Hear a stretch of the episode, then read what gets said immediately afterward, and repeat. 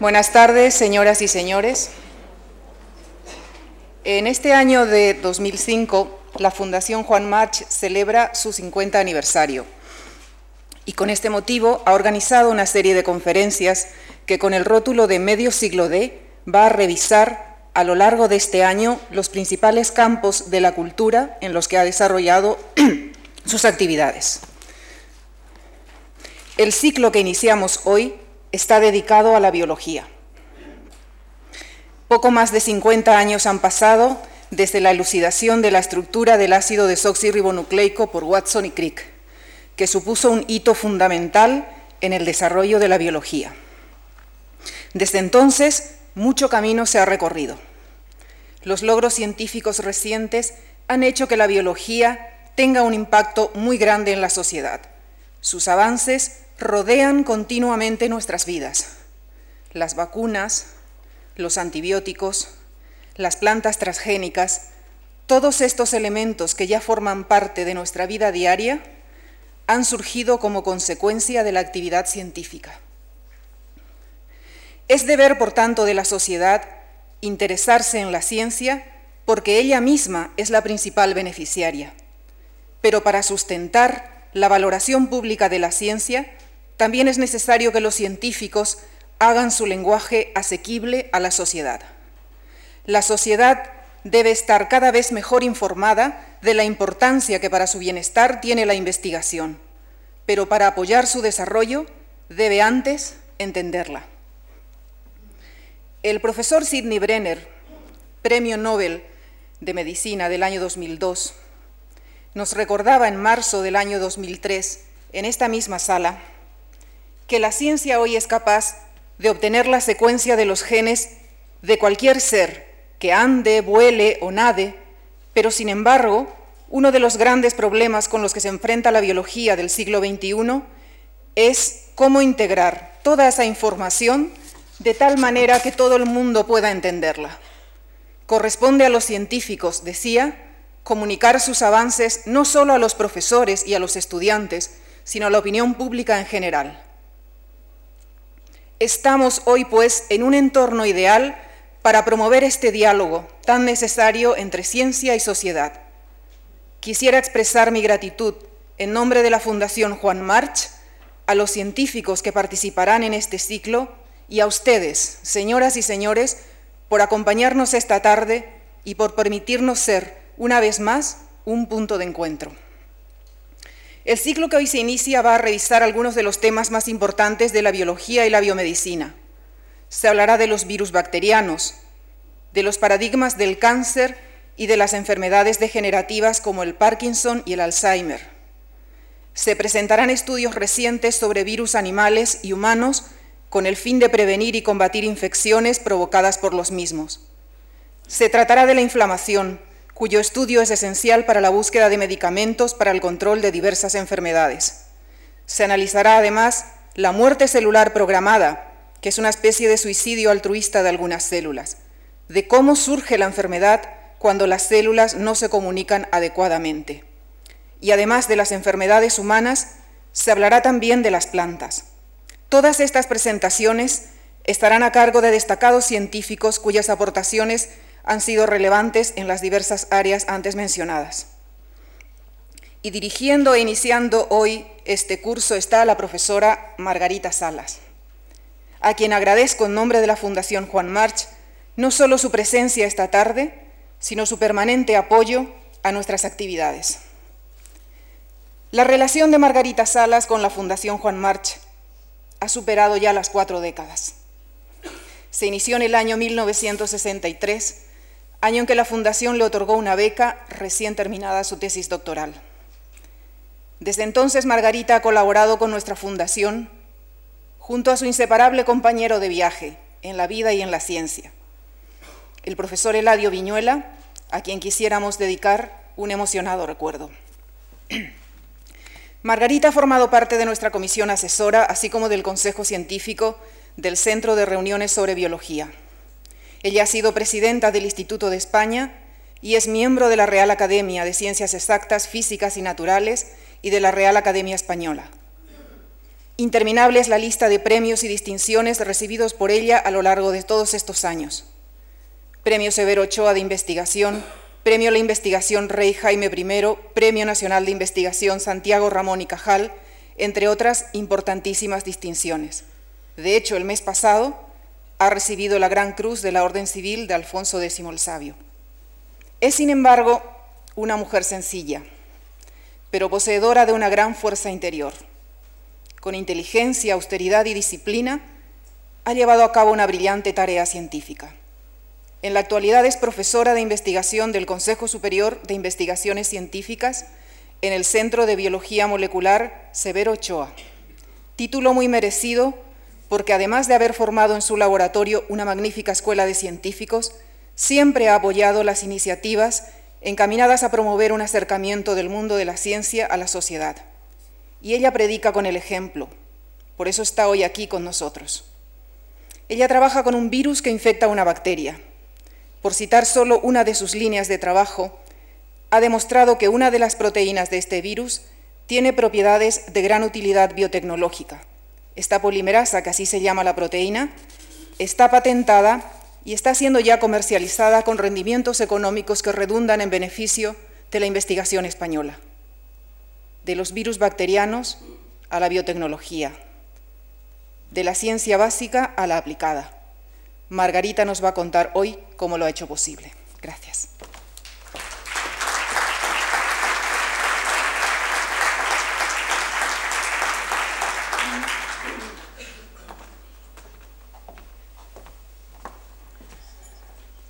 Bueno, en primer lugar, quiero agradecer muy sinceramente la invitación de la Fundación Juan March para participar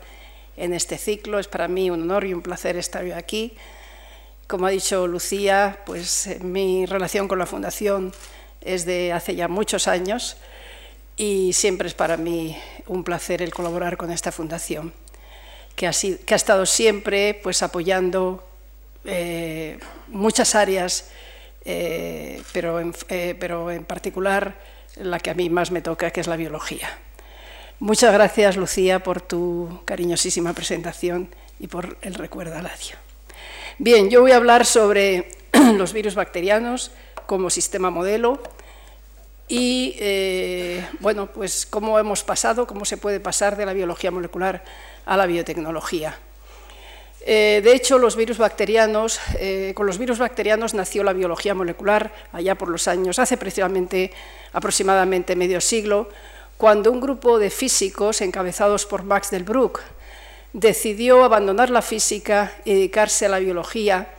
con la idea, con la esperanza de encontrar eh, nuevas leyes que explicasen la conservación, la naturaleza, la conservación del material genético y cómo eh, se transmite toda la información genética. Y de hecho, los virus bacterianos han sido clave en, esta, en estos conocimientos de cómo se transmite el material genético. Nosotros, cuando Eladio Viñuela y yo volvimos a España después de una fase postdoctoral en el laboratorio de Severo Ochoa, eh, elegimos como sistema modelo también un virus bacteriano que normalmente se le llaman también bacteriófagos o simplemente fagos. Y en la siguiente diapositiva se puede, se puede ver el virus con el que nosotros trabajamos, a ver si se puede, que es el, fago, los voy a llamar desde aquí en adelante fago, el fago FI29 que infecta a la bacteria Bacillus subtilis.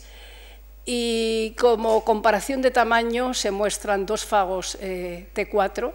que son precisamente los fagos con los que se inició la biología molecular. Estos fagos T4 infectan a Escherichia coli y, como ven, son mucho mayores que FI29. De hecho, son aproximadamente, el tamaño es aproximadamente 10 veces superior el de los fagos T4 y respecto a FI29. Y este fue uno de los motivos que nos llevó a Eladio y a mí el, eh, el, utilizar este sistema como modelo, con la idea de poder estudiar la biología molecular del fago. Por otra parte, si se fijan, pues la, partícula viral es relativamente compleja y también nos, en, comparación con T4, y también nos atraía el estudio de la morfogénesis de la partícula viral, es decir, cómo las proteínas que forman la partícula viral y el DNA se ensamblan para dar lugar eventualmente al virus eh, maduro. Es decir, estos fueron los dos motivos fundamentales que nos llevaron a elegir el, el FAGO-FI29 como sistema modelo. De hecho, tuvimos suerte y pronto nos encontramos con algo bastante peculiar, y es que el DNA de FI29, que es un DNA lineal de doble cadena, eh, tiene una proteína unida covalentemente a los dos extremos de su DNA, los dos extremos 5' de su DNA. Esta proteína es el producto del gen 3 viral eh, y la llamamos P3, o de un modo general eh, la llamamos TP, de las siglas inglesas Terminal Protein o proteína terminal. Y como veremos más adelante, esta proteína terminal actúa como primer en la iniciación de la replicación del DNA viral. Quiero resaltar también que en los extremos del DNA de FI29 hay una repetición terminal invertida, es decir, se lee A, GTA, empezando por los dos extremos del DNA, y también lo que quiero señalar es, esta reiteración de tres A's y tres T's en los extremos, que también va a ser relevante para el modo como se inicia la replicación en el DNA de FI29. En la siguiente diapositiva muestro una fotografía al microscopio electrónico del DNA lineal de FI29 y quizá los que estén más cerca verán una especie de bolita de protuberancia que es precisamente la proteína terminal. Este es el mapa genético de FI29. Eh,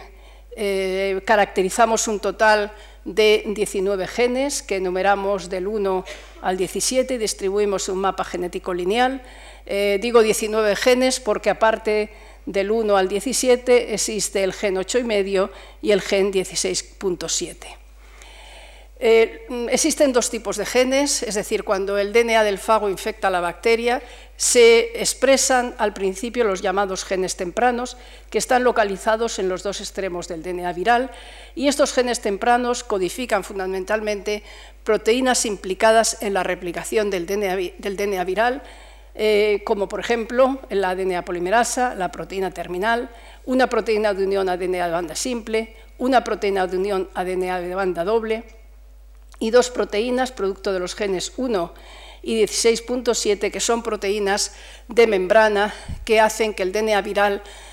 eh, que infecta a la bacteria se lleve a la membrana para así, eh, digamos, eh, replicar, hacer un complejo replicativo asociado a la membrana. además, hay un gen 17, que del que después hablaré, y el gen 4, que codifica a un activador transcripcional, ya que para que se transcriban los llamados genes tardíos, eh, se requiere, además de la RNA polimerasa de la bacteria huésped, que es la que transcribe los genes tempranos, se requiere esta proteína, que es el activador transcripcional. Entonces, eh, cuando esta proteína ya se ha sintetizado y funciona, se transcriben los genes tardíos que codifican a las proteínas estructurales del virus, proteínas morfogenéticas, las 7, eh, la 13 y la 16, y las llamamos morfogenéticas porque intervienen en la morfogénesis de la partícula viral, pero no forman parte del virus maduro. Y finalmente dos proteínas, la 14 y la 15, que intervienen en la lisis de la bacteria infectada. Es decir, que cuando el fago infecta a la bacteria, produce mil o más partículas de fago, de nuevos fagos, y eventualmente lisa, rompe la célula debido a estas dos proteínas de lisis. Bien, para empezar un poco por la estructura y la morfogénesis de la partícula viral, voy a hacer una pequeña, digamos, visión general del, del fago. Eh, esta es una electroforesis en gel de poliacrilamida en presencia de sulfato sódico, en la cual se separan las, las seis proteínas estructurales del fago. Y hemos podido identificar cada una de estas proteínas, así la P12 forma parte de estos apéndices eh, del cuello, la P9 forma la cola, la P8 es la mayoritaria de la cabeza, la P10 forma el collar superior, la P11 el collar inferior y la P8 y medio las fibras que irradian de la cabeza.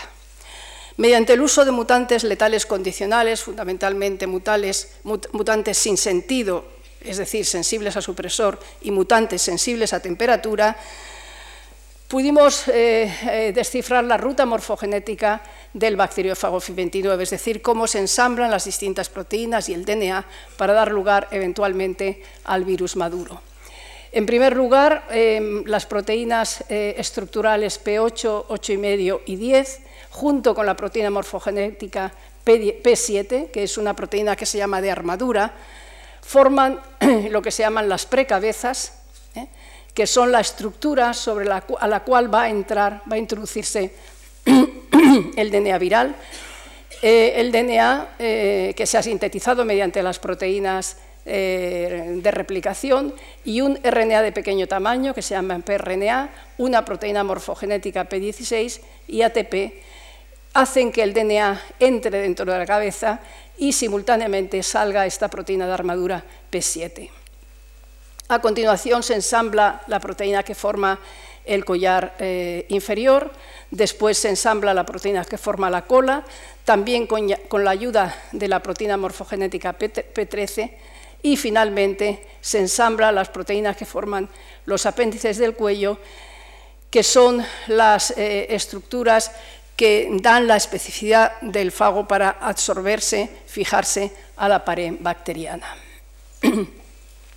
Cuando, fallan algunas de estas proteínas, por ejemplo, si falla la P7 o la P8, no se forman ningún tipo de cabezas, o cuando falla la P10, se forman partículas isométricas que no son viables. Bien, recientemente eh, en el laboratorio de Carlos Bustamante, en la Universidad de Berkeley, eh, han podido mm, ver cuál es la presión de empaquetamiento del DNA de FI29 dentro de la cabeza del fago y han, determinado que está a una enorme presión que es alrededor de 60 atmósferas. Y lo que se postulaba es que esta presión que está eh, del, del, DNA del interior de la cabeza es la que hace que cuando el fago infecta la bacteria, el DNA, debido a esta presión interna, entre dentro de la bacteria a la cual infecta. Nosotros hemos estudiado recientemente este proceso eh, de inyección del DNA viral en la bacteria y eh, esta inyección se produce desde el extremo derecho del DNA, es decir, sabemos que el empaquetamiento empieza por el extremo izquierdo y que, por el contrario, la inyección del DNA en la bacteria empieza por el extremo derecho. Entonces, lo que ocurre, es decir, la polaridad de inyección es derecha-izquierda, y en este de extremo derecho existe un promotor temprano que va a dar lugar a la síntesis de una serie de proteínas tempranas, entre las cuales está la proteína 17, que, como veremos ahora, interviene en el proceso de inyección. Y este es un resumen eh, del modelo que tenemos para el mecanismo de inyección del DNA de FI29 en la bacteria. Al modelo, el mecanismo le llamamos push-pull, es decir, empujar y tirar. Es decir, el fago infecta la bacteria, esto sería la pared bacteriana, aquí estaría el DNA empaquetado dentro de la cabeza del fago. Entonces, en un primer paso, que le llamamos push, de empujar,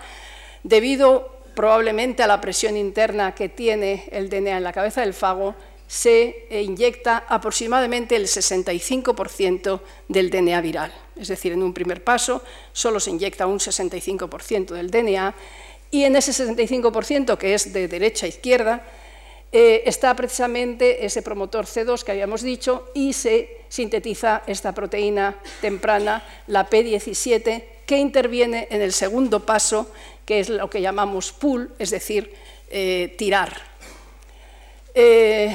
mm, sabíamos por experimentos en presencia de cloranfenicol que cuando se infecta la bacteria en presencia de cloranfenicol solo ocurre este primer paso, es decir, está bloqueado el segundo paso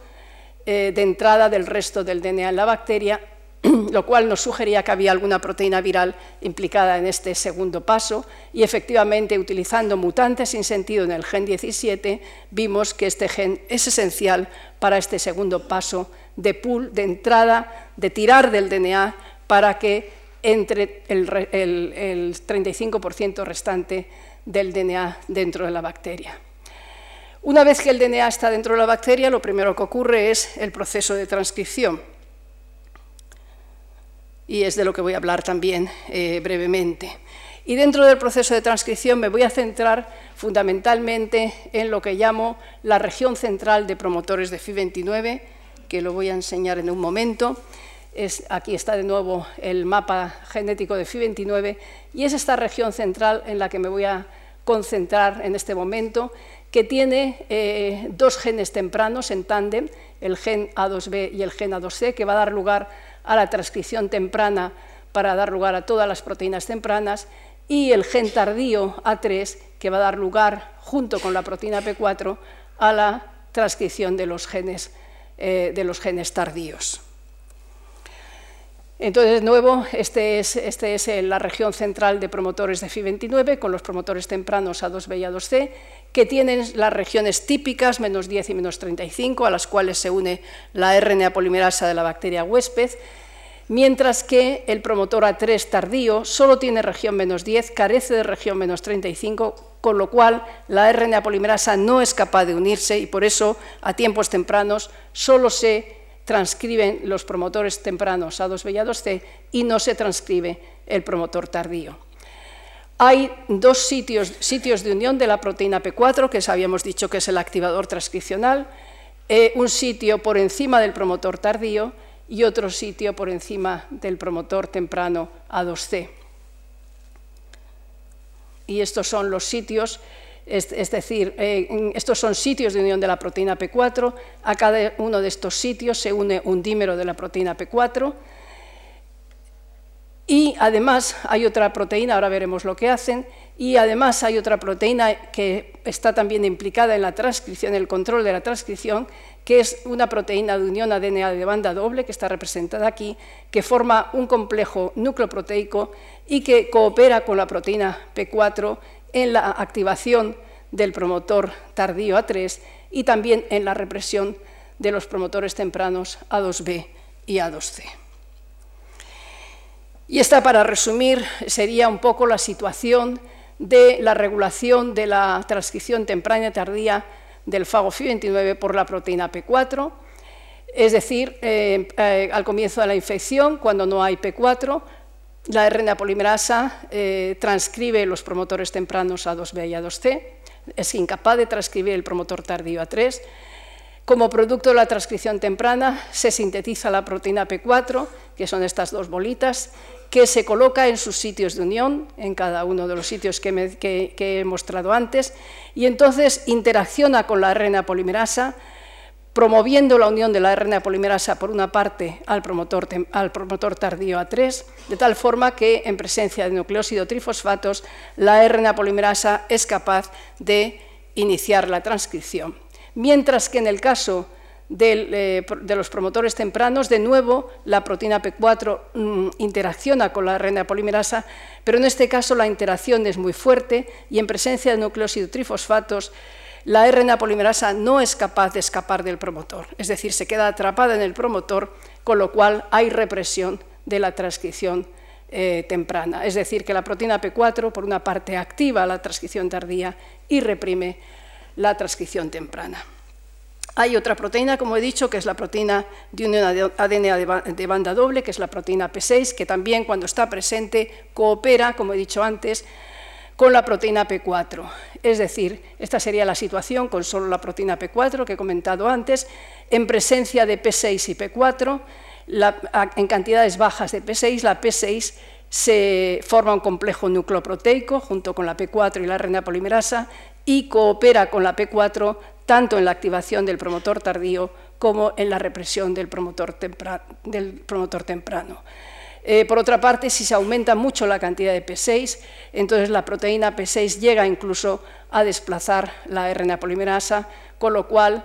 tanto en presencia de baja o de alta cantidad de proteína P6, por distintos mecanismos, la proteína P6 eh,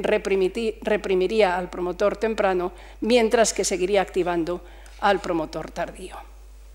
Bien, muy recientemente, bueno, recientemente, hace alrededor de un año, en colaboración con el grupo de Miquel Col, en Barcelona, eh, se ha determinado la estructura tridimensional de la proteína P4. Eh, es un dímero, nosotros sabíamos que la proteína P4 es un dímero en solución y efectivamente eh, se ha cristalizado como un dímero, estos serían los dos dímeros de la proteína P4, este sería el extremo amino terminal y este sería el extremo carboxi terminal, y también se ha obtenido la estructura tridimensional de la proteína P4 unida al DNA, y esta es la estructura que resulta, y eh, nosotros sabíamos que la proteína P4, cuando se une al DNA, curva al DNA. ¿eh? Y aquí se ve en la, estructura tridimensional de la P4 unida al DNA que efectivamente el DNA se curva en presencia de la proteína.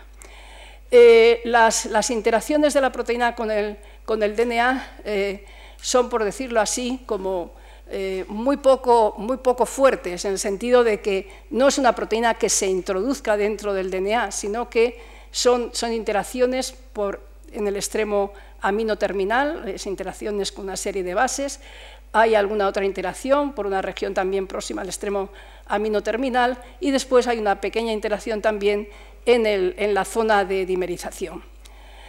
Entonces, eh, nosotros lo que hemos hecho también recientemente, eh, esta es otra forma de ver la estructura, esta sería la región amino terminal, esta sería la región de dimerización y hemos caracterizado cuáles son los aminoácidos implicados en estas interacciones eh, y con qué bases interaccionan. Entonces, haciendo mutagénesis dirigida en los distintos aminoácidos de la proteína P4, pues se ha podido ver que efectivamente eh, eh, la proteína P4, esta es la salvaje, interacciona con un sitio de unión de la proteína P4, dando lugar a un retraso de la banda de DNA. Esto es una técnica que se llama retraso en gel, esta es la proteína P4 salvaje, mientras que las proteínas mutantes a concentraciones mucho mayores que la salvaje, pues prácticamente algunas no retrasan nada y otras retrasan un poquito. Es decir, que los datos bioquímicos eh,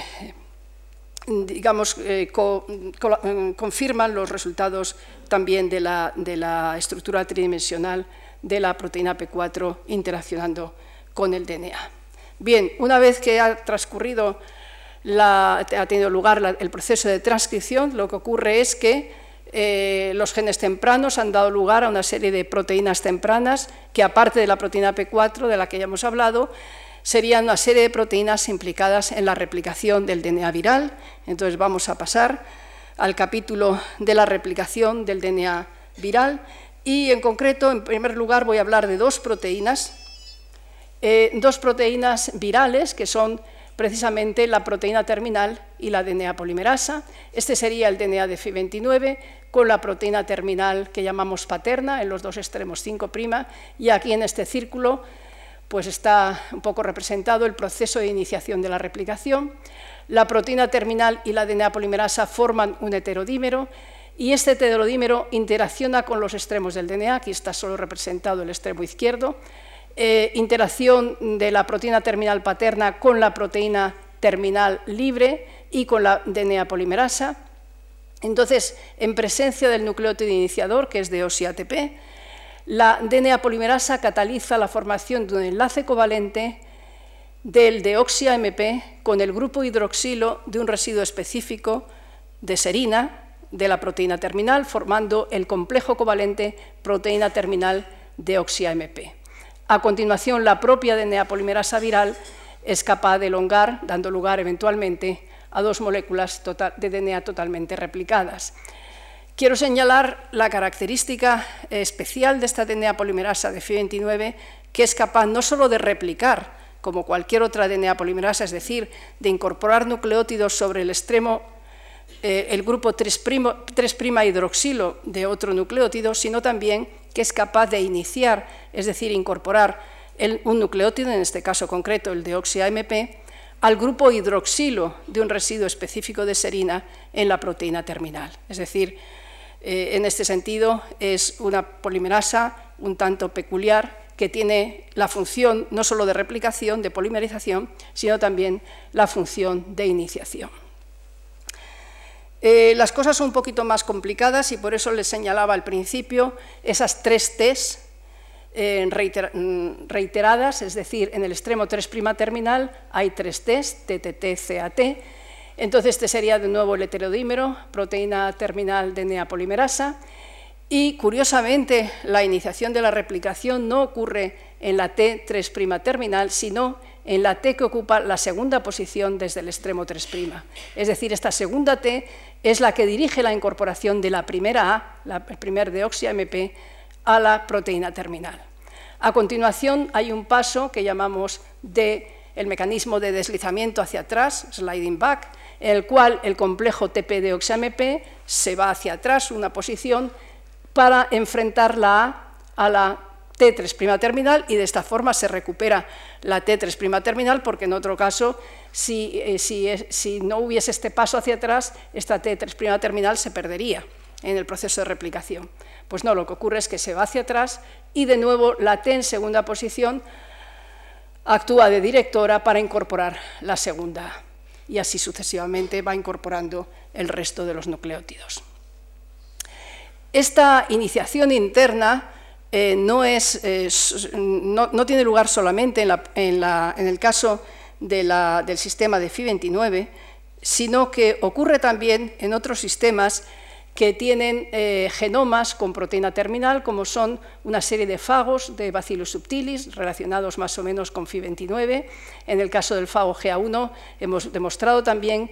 que la iniciación ocurre en la segunda T. El fago PRD1 de Escherichia coli, la iniciación ocurre en la cuarta C. En el caso del fago CP1 de Streptococcus pneumoniae, la, eh, la iniciación ocurre en la tercera T. Y en el caso de adenovirus, eh, la iniciación ocurre también en la cuarta posición, que es, eh, aquí hay una reiteración GTA-GTA, pues bien, la, iniciación ocurre en esta segunda G. Es decir, que también se ha demostrado que hay un mecanismo de deslizamiento hacia atrás o de salto hacia atrás en el caso de adenovirus y, eh, y probablemente este mecanismo de iniciación interna con un deslizamiento hacia atrás eh, eh, probablemente ocurrirá en otros casos de genomas también lineales con proteína terminal, aunque en todos estos casos aún no se ha demostrado que este sea el caso. Bien, como dije antes, la DNA polimerasa es capaz de reconocer no solo el grupo 3' hidroxilo de un nucleótido, sino también el grupo hidroxilo de una proteína, de un aminoácido de una proteína. Eh, entonces, y por otra parte, al principio, eh, forma un heterodímero. Aquí represento de nuevo una, molécula de proteína terminal iniciadora y una molécula de DNA polimerasa. Este sería el molde y esto sería la incorporación del primer nucleótido, dando lugar al complejo covalente TP de oxi-MP. Pues bien, nosotros nos preguntábamos cuándo ocurriría la disociación de la proteína terminal de la DNA polimerasa, porque en algún momento la DNA polimerasa tendría que salir adelante para replicar los 19.000 pares de bases que tiene el genoma de Fi29. Pues bien, lo que vimos es que se incorporaban cinco nucleótidos a la proteína terminal y el heterodímero seguía eh, sin disociarse. Y eh, cuando se incorporaba el nucleótido 6 hasta el nucleótido 9, se producía un cambio conformacional y eventualmente, finalmente, cuando se incorporaba el nucleótido 10, se producía la disociación de la DNA polimerasa de la proteína terminal. Y estos procesos los, hemos llamado el modo de iniciación, el modo de elongación y, eh, intermedio, el paso de transición. Tengo que decir que, aunque no los voy a presentar, tenemos mutantes que están bloqueados en este paso de la iniciación a la transición, lo cual valida el modelo. En esta diapositiva muestro ya un poco el, conjunto de cómo se replica ya globalmente el DNA de FI29. Una vez que hemos visto el proceso de iniciación, pues la DNA polimerasa mm, sigue replicando y el mecanismo que ocurre es por desplazamiento de banda, es decir, la banda paterna que no está siendo copiada se va desplazando, pero no llega a desplazarse del todo, porque antes de que llegue a desplazarse, la replicación empieza en el extremo opuesto y lo que ocurre es que cuando las dos horquillas de replicación se encuentran, se separan las dos moléculas de DNA y completan su replicación. Con este sistema que comenté al principio, en el que solo están presentes la proteína terminal y la DNA polimerasa purificadas, hemos sido capaces de obtener in vitro en el tubo de ensayo DNA de longitud unidad, DNA de FI29 de longitud unidad, es decir, de unos 19.000 pares de bases en aproximadamente 4 minutos a 30 grados. Esto ocurre de un modo muy procesivo. ¿Qué entendemos por procesividad? Procesividad es el proceso, valga la redundancia, de que una molécula de DNA, que de DNA polimerasa que inicia la replicación en una molécula de DNA continúa hasta el final, hasta los 19.000 pares de bases, sin pararse y sin disociarse. Es decir, la DNA polimerasa de FI29 es altamente procesiva. Y esta es también una característica peculiar de esta polimerasa, porque otras muchas DNAs polimerasas, para ser procesivas, requieren factores que se llaman accesorios a la DNA polimerasa. Además, la DNA polimerasa de FI29 tiene otra característica peculiar, que es que es capaz de desplazar banda, es capaz de abrir la doble hélice del DNA, algo que normalmente hacen unas proteínas específicas que son las helicasas, que son las encargadas de abrir la doble hélice del DNA. Pues bien, la DNA polimerasa de FI29, como vamos a ver en esta próxima diapositiva, tiene capacidad intrínseca de abrir la doble banda del DNA y esto lo hemos demostrado utilizando este, este sistema que es un DNA circular de banda simple, el DNA de M13, con un oligonucleótido de 17 eh, que sirva como iniciador. Y comparamos por una parte la DNA polimerasa 1 de Escherichia coli y por otra parte la DNA polimerasa de FI29. Entonces lo que esperábamos con la DNA polimerasa de Escherichia coli pues sabíamos que no es un enzima procesivo, que no es capaz de desplazar banda, lo que esperábamos es que eventualmente llegase a obtenerse DNA de longitud unidad, mientras que la DNA polimerasa de FI29, si es capaz de desplazar banda, debería ser capaz de dar varias vueltas al círculo. Los resultados están en la parte inferior de la diapositiva, es un gel de agarus alcalino, en el cual se ve que efectivamente la polimerasa 1 de Escherichia coli, pues eh, después de alguna parada, porque no es procesiva, llega a eh, sintetizar DNA de M13 de longitud unidad, pero se queda parada ahí. Mientras que la DNA polimerasa de FI29 eh, da lugar a un DNA de una longitud de más de 70 kilobases, Teniendo en cuenta que el DNA de M13 tiene 7 kilobases, esto quiere decir que la DNA polimerasa de FI29 ha dado más de 10 veces la vuelta al círculo, lo cual quiere decir que ha sido capaz de desplazar banda porque es la única proteína presente en este sistema. Es decir, aquí no hay proteína terminal ni ninguna otra proteína. Bien, esta diapositiva resume las actividades enzimáticas de la DNA polimerasa de FI29, por una parte, deoxinucleotidilación de la proteína terminal, en la cual el grupo hidroxilo es suministrado por la serina 232 en la proteína terminal, está dirigida por, el segundo eh, nucleótido del molde y su papel fisiológico es la, iniciación de la replicación del DNA de FI29. Por otra parte, la actividad de polimerización, altamente procesiva, capaz de desplazar banda, implicado en la elevación de la replicación, una actividad de pirofosforolítica que es capaz de eliminar bases desapareadas, pero cuya función fisiológica desconocemos, y finalmente una actividad muy importante, que es la actividad 3'5' exonucleasa, que también es procesiva y es eh, capaz de corregir los errores de inserción en el DNA. Teniendo en cuenta todas estas características y propiedades de la DNA polimerasa de FI29, pensamos que era un enzima, una proteína ideal para hacer estudios de correlación estructura-función. En el momento en que iniciamos estos estudios, hace ya bastantes años, eh, desconocíamos la estructura tridimensional de la DNA polimerasa de FI29, por lo cual nos basamos en la existencia de eh, secuencia de homología de aminoácidos entre DNAs polimerasas de distintos orígenes, de origen procariótico, eucariótico, virales, celulares, eh, polimerasas que se inician con proteína terminal, y pudimos identificar una serie de motivos conservados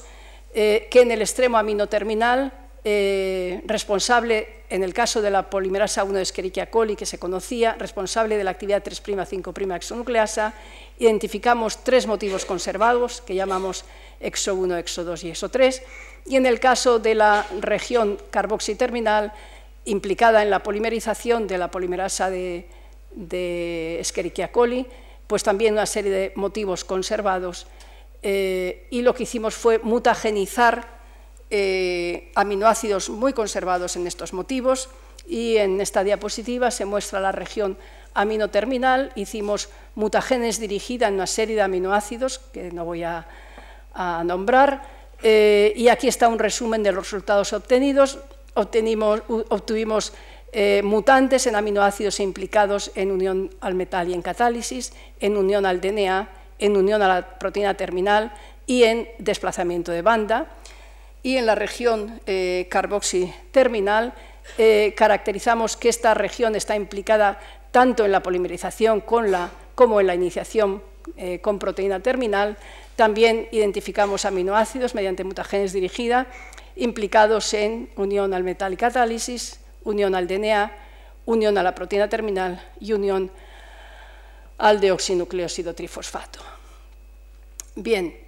también recientemente, hace alrededor de un año, eh, hemos conseguido la estructura tridimensional de la DNA polimerasa de Fi29 en colaboración con el grupo de Tom Stites en la Universidad de Yale. Y esta es la estructura tridimensional de la DNA polimerasa de Fi29, que es básicamente muy similar a, la de otras DNAs polimerasas. Tiene la forma de una mano derecha con la región que se llama la palma, eh, los fingers, los dedos y el, pulgar, ¿eh? palm, fingers y thumb. Por otra parte, tiene también su región la región exonucleasa,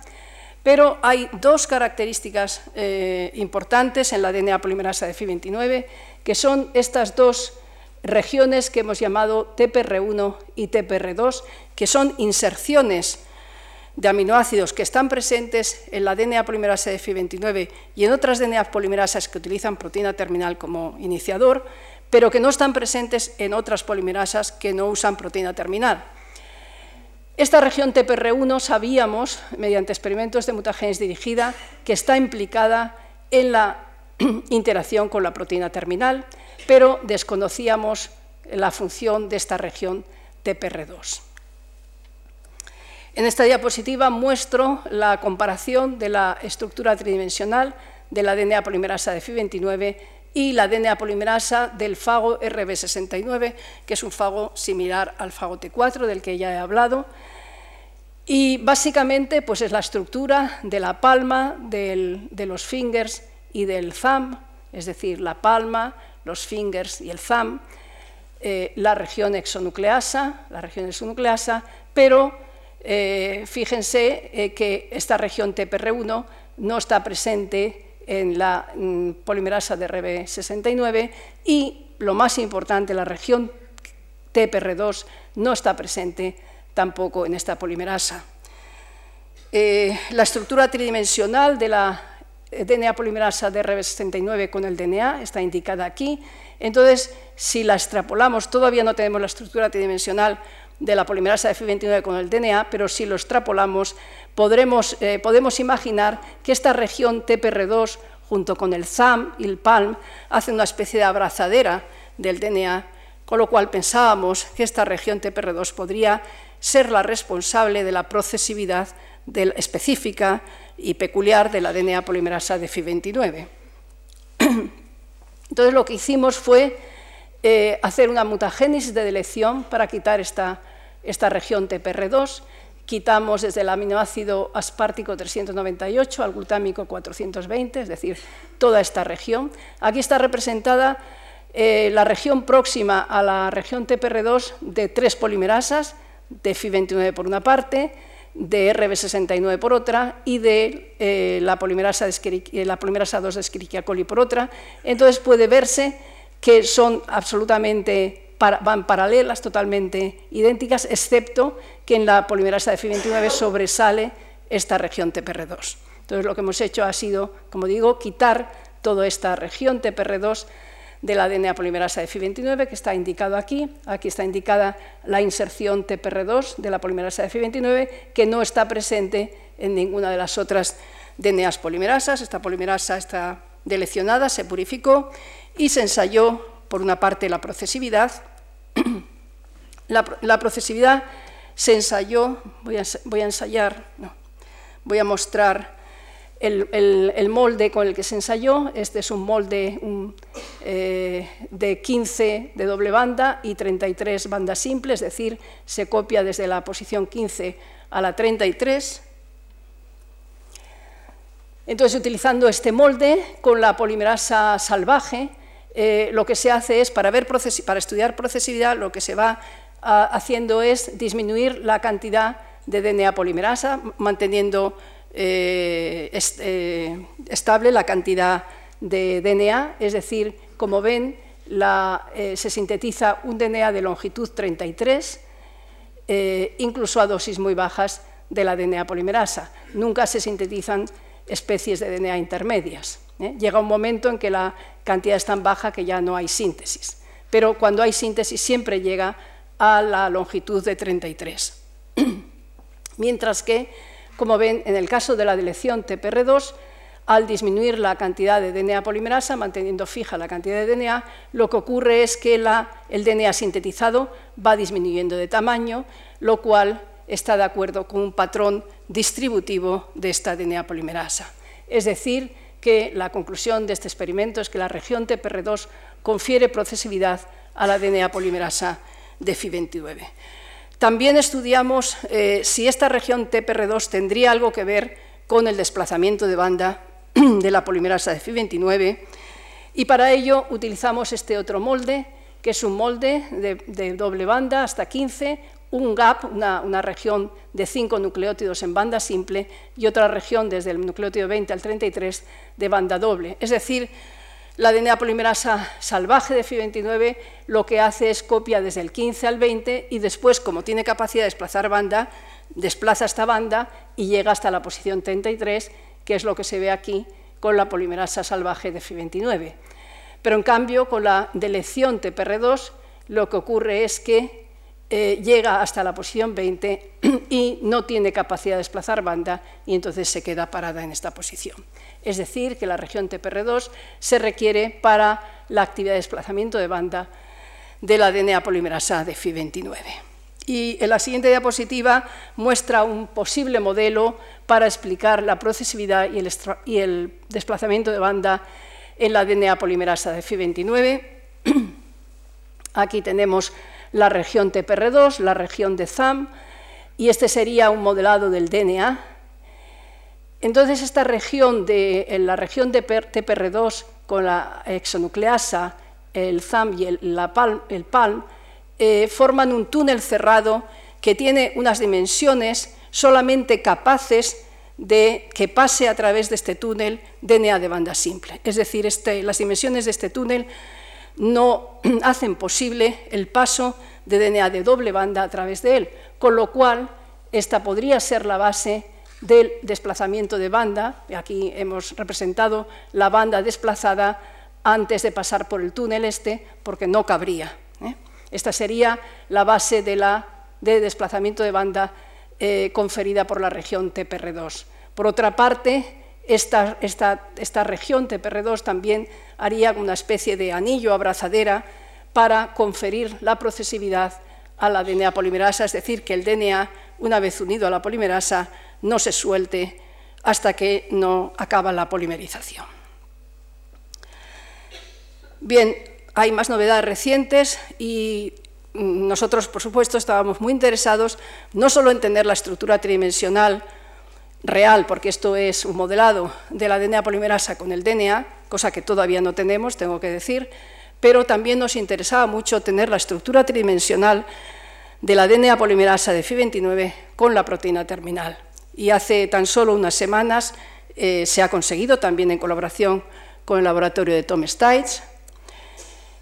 Y realmente nos hemos llevado una sorpresa muy agradable porque esta todavía está parcialmente sin terminar, porque como ven aquí hay rabos todavía que son aminoácidos que faltan por asignar, pero si se fijan, esta es esta sería la polimerasa, y esta en, amarillo, eh, prácticamente formando eh, hélices alfa, sería la proteína terminal. Eh, que si comparamos esta, la estructura que, adopta la proteína terminal en, en, la DNA polimerasa, se parece mucho a un modelado también de la DNA polimerasa con el DNA. Y de hecho esto confirma resultados que teníamos nosotros de mutagénesis dirigida, que habíamos visto que mutaciones, algunas mutaciones en la DNA polimerasa que eh, hacían que esta polimerasa no interaccionase con el DNA, estos mismos mutantes no eran capaces de interaccionar con la proteína terminal. En la siguiente diapositiva se ve un poco ya la proteína terminal, aunque sé la, la estructura tridimensional es del heterodímero, proteína terminal DNA polimerasa, aquí estaría eh, puesta solo la proteína terminal, sacando la DNA polimerasa, y entonces eh, estaría formada por dos, eh, digamos, por dos partes, unidas por una especie de bisagra. Esta sería la parte que entraría en el sitio activo de la, polimerasa. Este es lo que llamamos la hélice de, priming, es decir, aquí estaría la serina 232, que es donde se produce el enlace eh, con la serina 232 del deoxi-AMP. Eh, y después esta sería, esta otra región, sería esta parte que eh, interacciona con la DNA polimerasa por, la parte de la región TPR1, que sabíamos que efectivamente esta región TPR1 estaba implicada en la interacción con la proteína terminal. Bien, ahora estamos haciendo una serie de experimentos eh, de mutagénesis dirigida, para, sobre todo para entrecruzar la, proteína terminal con la polimerasa en esta región, para ver si en estas condiciones solo se nos incorpora un nucleótido o como mucho dos, mientras que haciendo entrecruzamiento entre polimerasa y proteína terminal en esta región somos capaces de incorporar a la proteína terminal entre 6 y 10 nucleótidos, de acuerdo con nuestra hipótesis eh, o nuestro modelo de los pasos de iniciación, eh, de transición y de elongación. Bien, vamos a pasar ahora a otra proteína, eh, también implicada en la replicación del DNA viral, que es la proteína P6, que es una proteína de unión a DNA de doble banda que forma un complejo nucleoproteico que favorece la apertura de los extremos del DNA para que la iniciación eh, comience. Y otra proteína, eh, también implicada en la replicación del DNA de FI29, es una proteína de unión a DNA de banda simple que estimula la replicación del DNA, se une a las regiones de banda simple de los intermedios replicativos y que también es capaz de desenrollar pequeñas regiones de DNA de doble banda, y aquí hay una fotografía al microscopio electrónico en la que se ve, esta es una fotografía de DNA de banda doble con DNA de banda simple que está recubierta por la proteína P5 y por eso no se colapsa, mientras que esta es una molécula similar y esta sería la región de banda simple que está colapsada porque con el tratamiento que se ha hecho no estaba presente la proteína SSB. Bien, con todas estas proteínas eh, ya podemos mostrar un modelo eh, global de replicación del DNA de FI29. La proteína P6, eh, no lo he dicho, pero la proteína P6 es digamos, ayudada por la proteína P17 en su interacción con el DNA, facilita la apertura del DNA para iniciar la replicación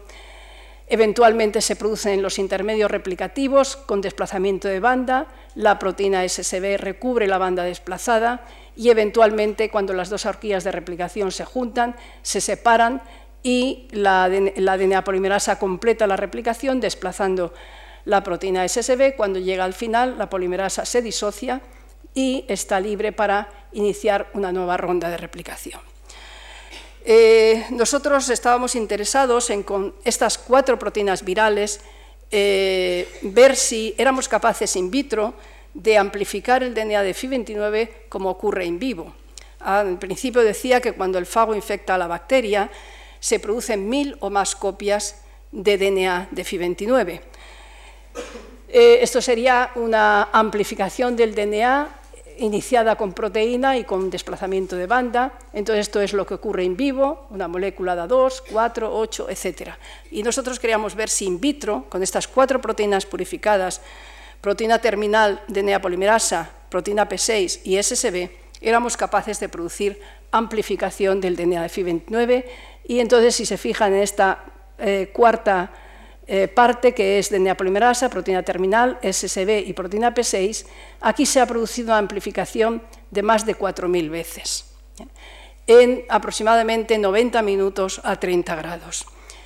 Lo que es más importante es que el DNA amplificado tiene la unidad, digamos, más o menos de longitud, esta sería la unidad correspondiente a los 19.000 pares de bases del DNA de FI29, pero evidentemente en un gel de este tipo, un gel alcalino, no podemos precisar si son 19.000 o son 19.200 o 18.800. Entonces, lo que nos daría la seguridad de que hemos amplificado fielmente el DNA de FI29 es ver si el DNA amplificado in vitro es infectivo. Lo que hicimos fue eh, preparar eh, células de Bacillus subtilis competentes para ser infectadas con el DNA, se llama, el proceso se llama transfección, y eh, comparamos la infectividad producida por el DNA amplificado in vitro comparándolo con la infectividad producida por el DNA, por el DNA aislado in vivo de partículas virales. Entonces, como pueden ver, las dos, las dos curvas son absolutamente idénticas y lo cual quiere decir que hemos amplificado eh, en el tubo de ensayo eh, un DNA absolutamente fiel porque es infectivo. Esto nos daba pie para pensar que bueno, la DNA polimerasa de FI29 es capaz de amplificar fielmente el DNA y, eh, como dijo Lucía al principio, en la presentación, nosotros la polimerasa la habíamos patentado y este, quiero decir que eh, este trabajo, digamos, eh, los inventores de la patente, pues estamos Luis Blanco, Antonio Bernal, José María Lázaro y yo misma. Eh, se patentó en el año 89 y se cedió la licencia de explotación a una empresa americana, USB. Después esta empresa fue comprada por Amersan Bioscience, en fin, una historia. Al final, esta segunda empresa, Amersan Biosciences, en el año, a finales del 2001, sacó un producto comercial, un kit comercial que ha llamado Templify y que, bueno, digamos, el resultado final sería a partir de un DNA circular, que sería este, estas serían moléculas de DNA polimerasa de FI29, se daría lugar a un DNA eh, amplificado, pues se llega a amplificar hasta un millón de veces. Y voy a presentar eh, cómo se produciría este proceso de amplificación DNA polimerasa F29, hexámeros al azar, de, de trifosfatos y DNA circular. Se empieza con el DNA circular de banda simple, los hexámeros al azar se van uniendo también al azar, la polimerasa de F29 se une a cada uno de los hexámeros, empieza a replicar, cuando llega aquí, las polimerasas normales se pararían, pero la polimerasa de Fi29, como es capaz de desplazar banda, va desplazando banda. Entonces, estas bandas desplazadas son bandas simple, son sitios de unión de nuevos hexámeros, la polimerasa sigue copiando, eh, sigue desplazando banda. Las bandas desplazadas nuevas son de banda simple, con lo cual son sitios de unión de nuevos hexámeros.